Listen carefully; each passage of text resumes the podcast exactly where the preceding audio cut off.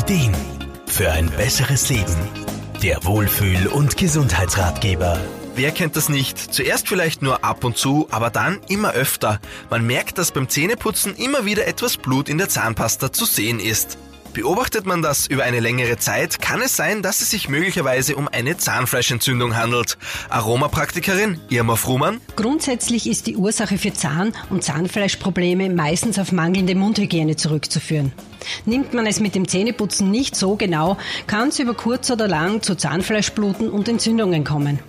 Allerdings gibt es auch Menschen, die sind das sehr genau und trotzdem haben es immer wieder damit Probleme. Zahnfleischentzündungen werden meistens von Bakterien verursacht, welche sich an den Zähnen, Zahnfleisch oder vor allem in den Zahnzwischenräumen festsetzen. Die Folge ist, das Zahnfleisch schwillt an, wird rot, schmerzempfindlich und blutet schließlich. Treten diese Symptome auf, dann ist es aber höchste Zeit für Gegenmaßnahmen.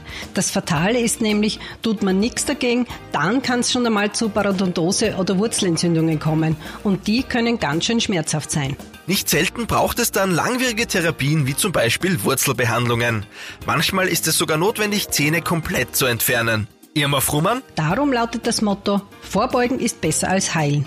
Natürlich gibt es viele gute Mittel, die man im Handel kaufen kann. Allerdings bietet auch die Aromatherapie einiges an. Ein Mundwasser mit zum Beispiel ein bis zwei Tropfen Pfefferminz und Teebaumöl zum Ausspülen nach dem Zähneputzen ist unkompliziert herzustellen und wirkt auf natürliche Weise desinfizierend. Da ätherische Öle antiviral und antibakteriell wirken, sind sie sehr gut für die tägliche Mundpflege geeignet und können so einen wichtigen Beitrag leisten, um Parodontose und Karies vorzubeugen. Für ein gesundes Mundmilieu eignen sich aber auch Öle wie zum Beispiel Kamille, Zimt, Myrrhe oder Nelke gut. Die zeigen vor allem bei der Neigung zu Parodontose gute Wirkungen. Dass man nur 100% naturreine ätherische Öle verwenden sollte, versteht sich, glaube ich, von selber. Unser Mund und unsere Zähne müssen täglich sehr viel leisten. Daher ist es wichtig, ihnen die Pflege zukommen zu lassen, die sie verdienen.